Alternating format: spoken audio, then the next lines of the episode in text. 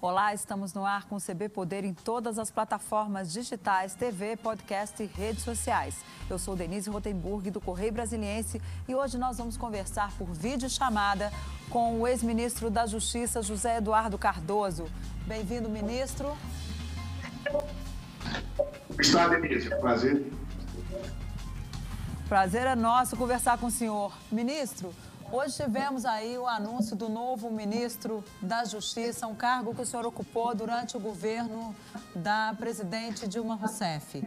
Ele vem no momento em que o Supremo Tribunal Federal abre inquérito para investigar as denúncias do ex-ministro Sérgio Moro contra o presidente Jair Bolsonaro. Uma delas é de interferência, tentativa de interferência na Polícia Federal, que acabou gerando aí a saída de Moro do Ministério. Como é que o senhor vê esses episódios? Olha, eu acredito que a missão que espera o novo ministro da Justiça, que até então era advogado-geral da União, é, é uma missão difícil. O Ministério da Justiça é um dos ministérios mais difíceis é, de serem exercidos por aqueles que são chamados a ocupar esse cargo, por força da complexidade de atribuições, das tensões, das atividades que ele desenvolve. E o ministro André Mendonça é, terá, portanto, que enfrentar é, no Ministério da Justiça problemas da relação com o Judiciário, com o Ministério Público, terá que enfrentar esta controvérsia em relação à Polícia Federal, porque a, a maneira com que o presidente Jair Bolsonaro se comportou já trará uma suspeição daqui para frente de uma certa parcialidade da investigação de inquéritos que possam atingi-lo e também a sua família. Então, portanto, o ministro não tem uma tarefa fácil pela frente. Ele terá que garantir, dentro daquilo que a lei e o Estado de Direito determinam, a imparcialidade da Polícia Federal, terá que colaborar com o presidente da República, que não tem mostrado nenhuma habilidade eh, para superar crises, especialmente no momento da pandemia que vivemos.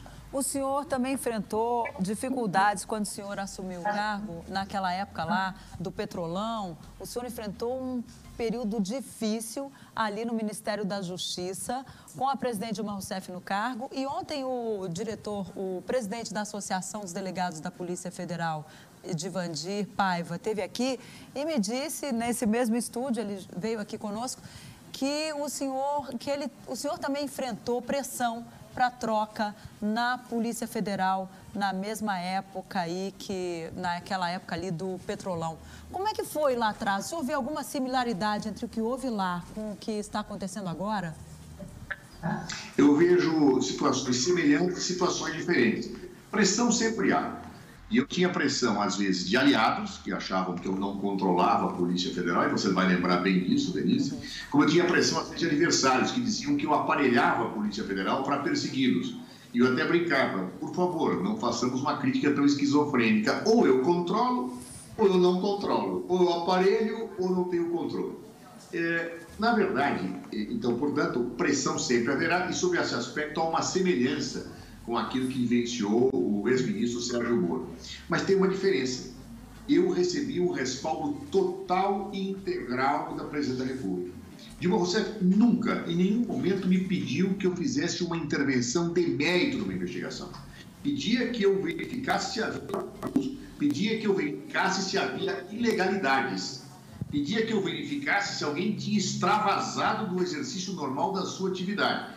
E aí, quando essa situação era da Polícia Federal, tomava providências. Por ordem, quando era um membro do Ministério Público, um juiz que abusava, eu não tinha o que fazer com o ministro da Justiça, porque os órgãos correcionais dessas autoridades estão postos é, ou no CNJ, no Conselho Nacional de Justiça, ou no Conselho Nacional do Ministério Público.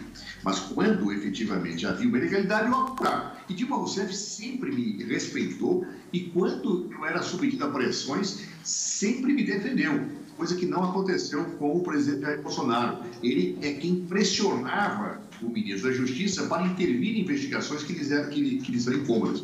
Espero que o novo ministro tenha a melhor sorte, porque das duas, uma, ou ele sofrerá pressões e se curvará, ou então ele sofrerá pressões e terá que também enfrentar o presidente da República, que, repito, não tem a menor habilidade para se comportar é, diante de crises e, particularmente, a, a, menor intenção, pelo menos não a tem mostrado, de respeitar o Estado de Direito e a legalidade.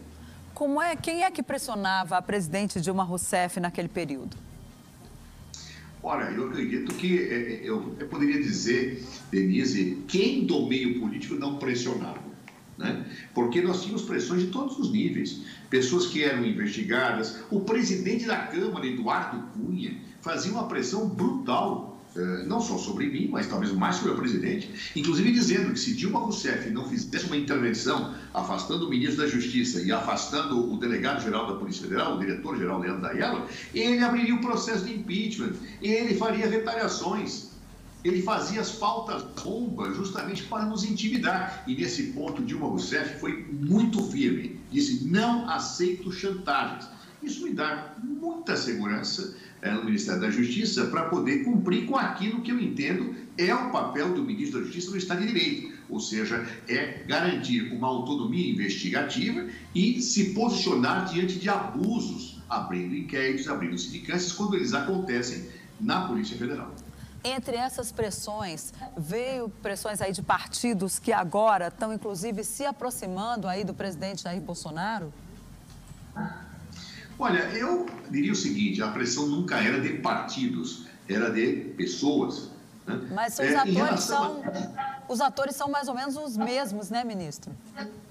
Muitos atores que estão no cenário político aí hoje, sem sombra de dúvida, pressionaram. E eu não recebia muita pressão direta. Eu sempre recebia é, situações de imprensa, etc. As pessoas, quando se reportavam a mim diretamente, sempre eram muito elegantes e a presidente Dilma Rousseff, até onde sei, chegou a ter situações mais diretas em que diziam a ela que não era possível deixar um ministro da Justiça banana daquele jeito, que não controlasse a Polícia Federal, ou um ministro da Justiça que aparelhasse a Polícia Federal para perseguir adversários.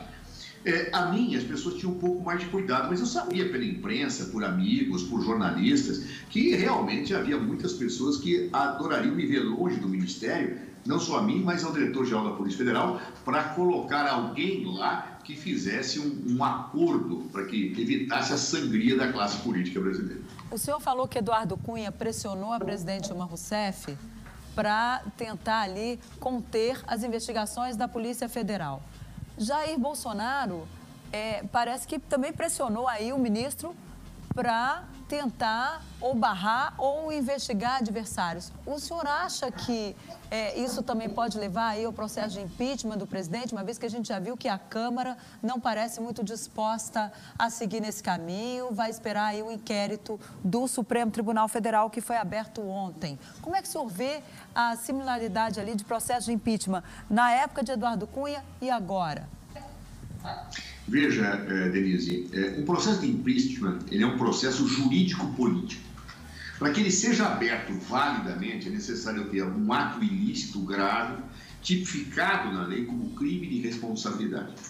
Todavia, a abertura do processo de impeachment não exige só este componente jurídico, ele exige também um componente político, que é uma avaliação de conveniência e oportunidade no momento em que se vive, diante da sociedade em que se está vivendo, de abrir o processo.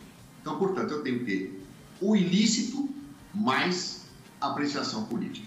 No caso de Dilma Rousseff, a meu ver, nunca houve este ilícito configurador, configurador de crime de responsabilidade. Ou seja, aquilo que ela praticou, que era acusado de ter feito, foi feito por todos os governos anteriores, inclusive legitimada por pareceres de juristas, pareceres internos. Ninguém nunca levantou aquela tese que subitamente atropelou Dilma Rousseff como se tivesse cometido uma ilegalidade. Então não havia crime de responsabilidade. Houve sim perda da maioria. E no presidencialismo, a perda da maioria parlamentar não gera em momento algum, a possibilidade de abertura de processo de impeachment. Por isso, por diversas vezes, eu sustentei no parlamento e continuo a sustentar até hoje que aquilo foi uma ofensa à Constituição, foi um golpe. No caso do presidente Jair Bolsonaro, nós temos uma diferença. O componente jurídico, pelo menos penso eu, foi completamente atendido. Em que momentos? Em vários fatos, especialmente quando ele participa de uma convocação para chamar um ato contra o, contra o Congresso Nacional e contra o Supremo Tribunal Federal, essa participação, esse incentivo, essa convocação caracteriza claramente uma violação a, a, a, dever que ele deveria ter mantido e que qualifica crime de responsabilidade. Quando ele sai para festejar, comemorar com aqueles que propõem a volta do ato institucional número 5, que viola a Constituição que ele jurou cumprir como presidente, Claro. E agora, diante de uma intervenção ou de uma tentativa de intervenção, porque não teria havido intervenção, embora a fala do uh, Ministério Moro tenha alguma dubiedade nisso, mas mesmo que fosse uma tentativa de intervenção, se haveria de caracterizar uma ofensa à moralidade qualificadora de crime de responsabilidade nos termos da Lei 1079 de 1950 Portanto, abundam os fatos ilícitos qualificadores juridicamente do crime de responsabilidade.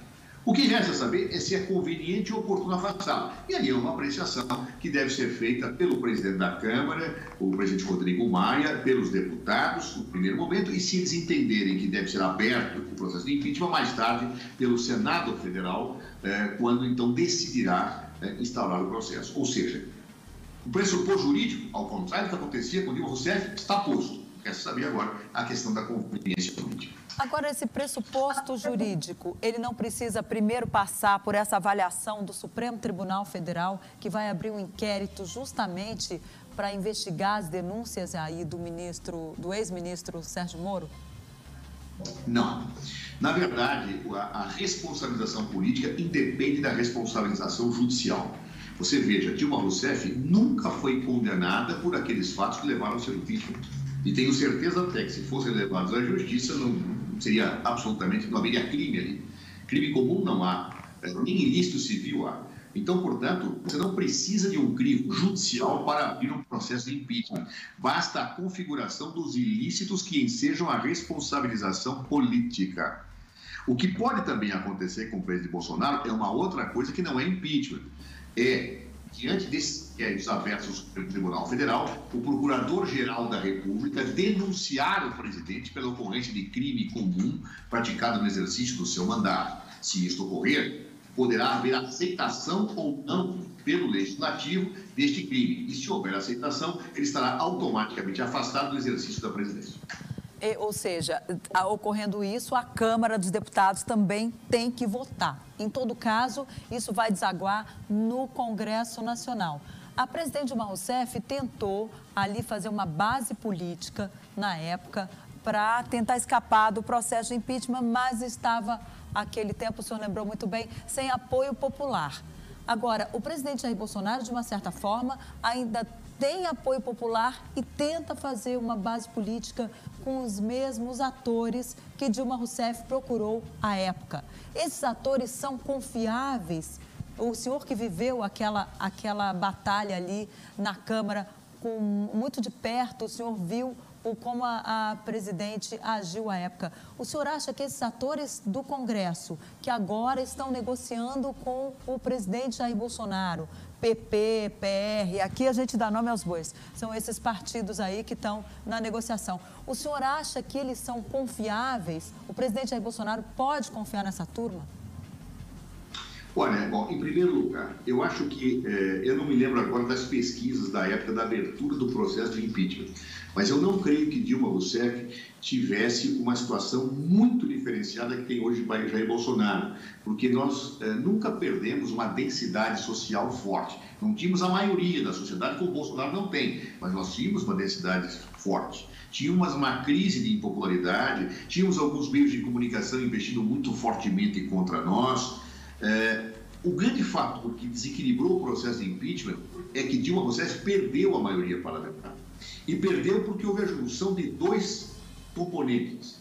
De um lado, os que haviam perdido as eleições, uh, que eram comandados por Aécio Neves. E de outro lado, Eduardo Cunha, que tinha uma profunda indisposição com o governo, porque pleiteava coisas que não tinha na proporção em que queria, e na medida em que ele queria que Dilma Rousseff interviesse na Lava Jato para parar. A junção do grupo comandado por Aécio Neves e o comandado por Eduardo Cunha fez com que nós perdêssemos a maioria. E Eduardo Cunha criava, chantageando, digamos, digamos assim, as pautas-bomba, justamente para que, através delas, o governo se desestabilizasse caso não atendesse aquilo que ele queria. Tanto que, quando, no momento em que uh, o PT uh, eh, decide votar uh, pela abertura do processo de cassação de Eduardo Cunha, e ele queria que Dilma Rousseff fizesse uma intervenção para evitar isto, ele imediatamente, sem o menor pudor, publicamente abriu o processo de impeachment como uma retaliação. Então, na verdade, Dilma Rousseff perdeu a base parlamentar. Muitos dos parlamentares que se diziam fiéis ao governo migraram para o outro lado. Por quê? Isso por força de uma articulação que era feita pelo Eduardo Cunha e pelo Michel Temer, claro, que claramente trabalhou para derrubar Dilma Rousseff. Ele pode hoje falar o que ele quiser, mas o mundo sabe que ele articulou e foi atrás de votos para derrubar Dilma Rousseff e para ser presidente da República. Né? Ora, esse processo fez com que os que estavam de um lado passassem para outro, inclusive no dia da votação os parlamentares, os deputados que foram ao Palácio do Planalto, eu os vi, uhum. dizendo, presidente, conte comigo hoje à tarde, isso de manhã. E à tarde votaram contra Dilma Rousseff. Portanto, eu não posso nominar, seria injusto se eu nominasse esta força política, aquela outra, mas a grande verdade é que muitos parlamentares, diante da pressão da opinião pública ou pela articulação política que foi feita naquele momento, mudaram de lado. Uh, razão pela qual uh, um processo de impeachment, é, ele é como uh, são as CPIs. Você sabe como ele começa, mas não sabe como ele termina. Vê risco hoje de abertura desse processo, uma vez que eu sei que o senhor conhece como funciona ali a Câmara, é porque o, os aliados do presidente, tanto a oposição, estão dizendo ali que, olha, é difícil sair esse processo, espera mais um pouco, porque houve lá atrás a tentativa de, de segurar o, o, o caso do ex-presidente Lula, por exemplo, na época do mensalão, muita gente disse: ah, não, deixa aí que depois ele não se reelege. Como é que o senhor vê agora essa situação? Olha, é, de Dilma Rousseff, nós já tínhamos todo um período de PT, do governo, oito anos de Lula, já tínhamos tido o primeiro mandato de Dilma, estávamos no segundo mandato. Então você tinha ali 13 anos, mais ou menos, de, de, de já, é, digamos assim, revelavam alguma situação né, de fadiga, digamos assim, para recomposições políticas. É, Jair Bolsonaro está entrando no segundo ano de governo, estamos no começo do segundo ano de governo. É, óbvio que ainda tem mais oxigênio. Agora, isso não quer dizer muito. Collor também não estava muito lá na frente quando teve o seu processo de impeachment. É, então, a pergunta é: abre-se agora ou não se abre? Em favor de Jair Bolsonaro, nós temos uma pandemia que evidentemente deixa as pessoas preocupadas pelo trauma que traz o processo de impeachment. Mas, de outro lado, nós temos um papel importantíssimo que o próprio Jair Bolsonaro cumpre, fazendo diariamente atrapalhadas, ele e sua equipe ministerial, batendo cabeça. Né? Tem horas que eu penso até que eles não precisam de oposição, eles conseguem se destruir sozinhos. Né? É, onde a postura que ele tem nessa pandemia, as doideiras que estão sendo feitas, Uh, ele, é, a briga ministerial, ou seja, a desautorização que ele faz, inclusive, a sua equipe econômica. Discordo da equipe econômica. Eu não sei nem como o Paulo Guedes permanece no governo, porque é, eu não sei como as pessoas têm tanto amor ao cargo quando são desautorizadas publicamente, como o Jair Bolsonaro faz com o seu ministro. Então, diante de tudo isso, como ele tem o potencial imenso de criar uma atrapalhada por dia, eu não sei se ele próprio não consegue apertar a ignição para desencadear o seu processo de impeachment. Claro que todo mundo, e eu sei que o presidente Rodrigo Maia deve ter essa preocupação, é, vamos abrir um processo de impeachment agora, no meio de uma pandemia, como é que nós vamos fazer? Isto é um trauma, paralisa o governo, etc. É legítimo que as pessoas que têm um pouco de juízo tenham esta reflexão. Agora, quem não tem juízo é o presidente da República, tá certo? Que faz atrapalhadas em cima de atrapalhadas com a sua equipe ministerial. E isto acaba determinando que ele próprio seja o fator motriz de um possível desencadear okay. de um processo de impeachment nesse momento. Ok, um minutinho e a gente volta com mais CB Poder, que hoje recebe o ex-ministro da Justiça, José Eduardo Cardoso. Até já.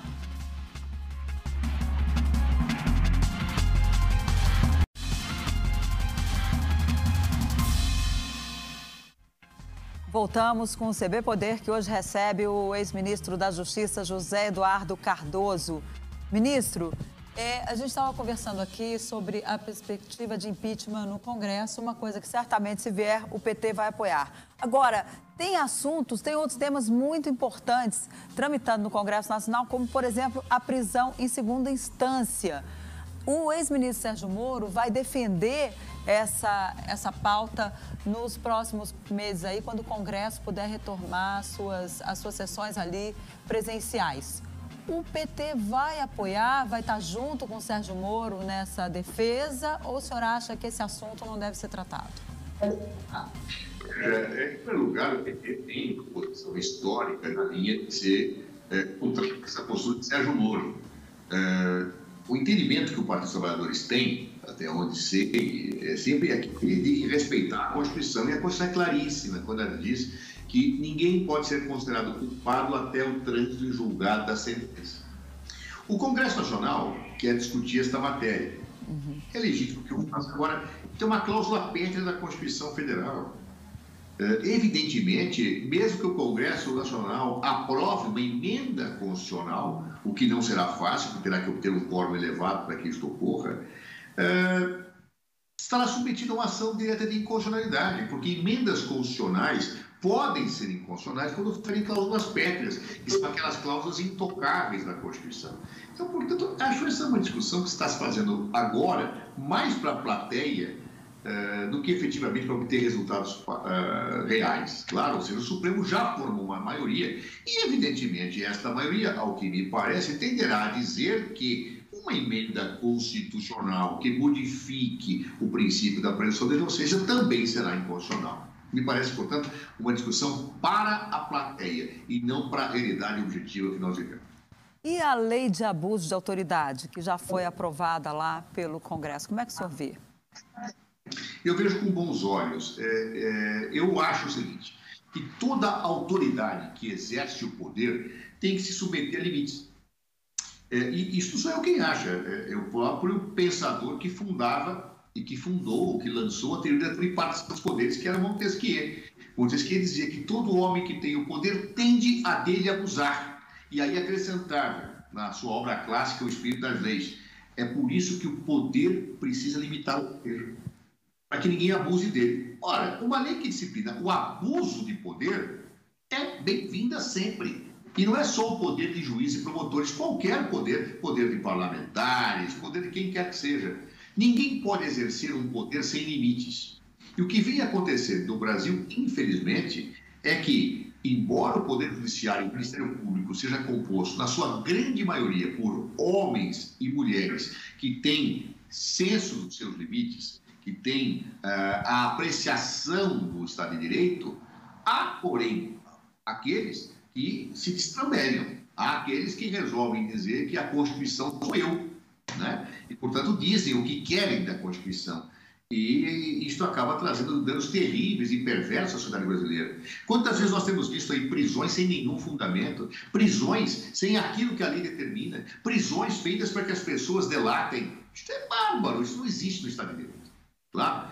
Pessoas que agem desta forma lembram a, a, a, aqueles inquisidores medievais, são torquemadas do, do, do, dos novos tempos. Situações desse tipo precisam ser cumpridas no Estado de Direito dizia um pensador, um jurista. É, até a noção de direito limite. E quem passa do limite no seu direito tem que ser responsabilizado pelo que faz. Vejo com bons olhos, portanto, qualquer limite a abuso de autoridade, inclusive para magistrados e membros do Ministério Público. Os bons juízes e promotores, bons promotores, não terão nenhum problema com essa lei. Agora, ministro, a Lava Jato, para ela ter sucesso, muita gente diz que foi preciso fazer aquela questão das prisões e para chegar ali a uma delação premiada, porque senão não teria acesso às informações, não teria, o país não teria sabido ali, não teria tido tanta informação a respeito do que estava acontecendo, especialmente na Petrobras. Como é que isso tem que ser feito? O senhor acha ali que, ou seja, tem que ter paciência que chega, a Lava Jato foi um erro? Como é que o senhor avalia? Esse raciocínio me lembra aquele pensamento medieval que diz o seguinte: bota o cara para torturar para ele falar a verdade, porque eu não vou obter a verdade. Ué, é, isto é medieval. A obtenção da verdade diferencia o bom investigador do mau investigador quando o bom investigador a obtém nos termos da lei. O mau investigador é aquele que acha que os fins justificam os meios. E ao utilizar meios indevidos, às vezes obtém mentiras. Porque uma pessoa sob tortura mente para se salvar da tortura. Da mesma forma que uma pessoa que é presa indevidamente mente para delatar que não praticou nenhuma culpa para poder negociar sua saída. E nós temos visto esse resultado. Muitas das delações que são feitas não são provadas depois. Se solta a delação, tem aquele rumor, a imprensa. Embora a lei ela fala que só pode se divulgar uma delação depois da denúncia criminal. Mas criou-se por ato ou vazar para a imprensa ilegalmente, ou o juiz liberar em sigilos antes da denúncia. E qual é o resultado que nós temos? Imagens atingidas, reputações acabadas e depois se fala arquivo processo. Por que, que isso aconteceu? Porque possivelmente o delator mentiu, mentiu para poder sair, para poder atender aquilo que o investigador queria. Há notícias de que muitos dos investigadores é, aí quando eu falo investigadores, uso a expressão em sentido amplo, dizem ou fala isso ou não sai. Ora, eu falo, mesmo sendo mentira. Aí eu falo, vou embora para casa, atendi o que o investigador quer, atinge a honra e a dignidade de pessoas, depois não se prova nada e fica tudo, tudo como Dantes no quartel de Abrantes. É por isso que veio o Estado de Direito para combater esse tipo de coisa. É por isso que existe princípios jurídicos para evitar o arbítrio. Claro, a Lava Jato não chegaria onde chegou se não tivesse feito isso, então quem estava investigando era incompetente. Porque quem é competente investiga e respeita direitos. Quem é incompetente tem que usar o arbítrio para chegar àquilo que quer obter como verdade e que pode vir a ser uma mentira. Agora, ministro, uma coisa também que está se falando muito aí de novo é na separação entre o Ministério da Justiça e o Ministério de Segurança Pública. O senhor, como ex-ministro, já tinha ali uma série de atribuições e naquela época as duas coisas não caminhavam juntas, se não me falha a memória. Como é que era naquela época e como é que o senhor acha que deve ser? Na minha época caminhava tudo junto. Eu era ministro da Justiça e tinha as penitenciárias federais sob minha jurisdição e o diálogo com todo o sistema penitenciário nacional, a Polícia Federal, a Rodoviária Federal, a FUNAI, eh, o CAD, eh, política de estrangeiro, relação com o Ministério Público e com o Poder Judiciário, Secretaria Nacional de Segurança Pública, tudo estava lá. A divisão foi feita no governo Michel Temer. E eu acho o seguinte, muito sinceramente, o Ministério da Justiça é um ministério que ocupa no Brasil, na feição que ele tinha na minha época, que teve hoje com o Sérgio Moro, é, aquilo que praticamente dois ou três outros ministérios fazem nos países. Então, ele tem uma situação excessiva, sim, e precisaria ser repensado algumas das suas competências. Eu não tenho a menor dúvida disso. Claro? Porém, a maneira com que isso foi feito no governo Temer me pareceu equivocada. Porque quando eu separo segurança pública e não levo presídios, eu começo a partir de uma lógica que o presídio não tem nenhum fator determinante sobre a segurança pública, e tem. Boa parte dos problemas que nós temos em segurança pública tem a ver com a questão dos cárceres, com as más condições, com as organizações criminosas que atuam dentro dos presídios.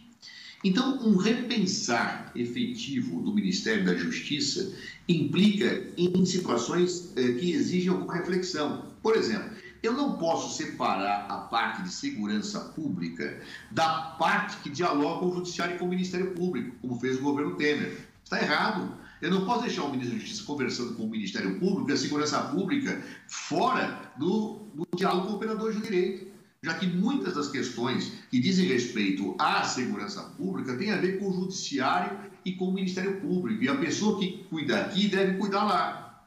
Então, se eu tivesse que reestruturar o Ministério da Justiça, eu faria um corte diferente do que fez o governo Michel Temer.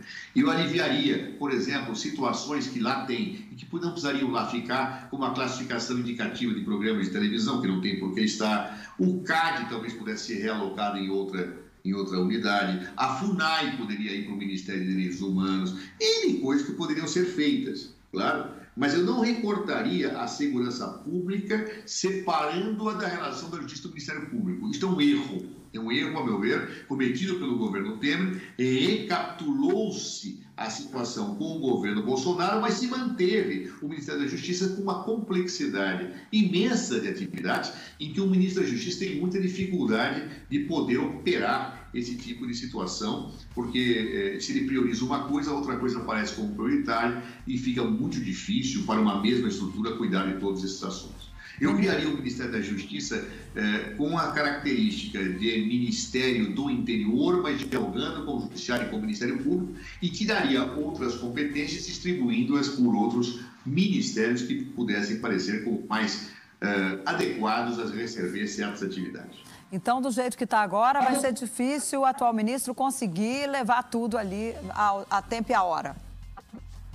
Olha, Denise, eu digo que é o seguinte: receber o ministério dessa forma, da, mesma maneira que eu recebi, E olha que ainda tem, tinha arquivo nacional, que parece que não dá problema, mas tem problemas com, às vezes com servidores. Não foram poucas vezes que eu fui ao Rio para resolver problemas do arquivo nacional. Tinha, uh, existem várias questões. Receber o Ministério desta forma, eu diria que é a pior pena que pode dar para um condenado é assumir o Ministério da Justiça. Tá certo? Porque é, eu me lembro que quando explodia a crise indígena, minha agenda tinha 70% de ocupação é, da crise indígena, ao mesmo tempo que explodia situações da, dos grandes eventos. Eu rezava para ter uma crise só por dia. Isso não é correto, certo? Ok. Ok, ministro. Infelizmente, infelizmente, nosso tempo acabou. Ainda tínhamos muitos assuntos para tratar aqui, mas vai ficar para uma próxima oportunidade. O CB fica por aqui.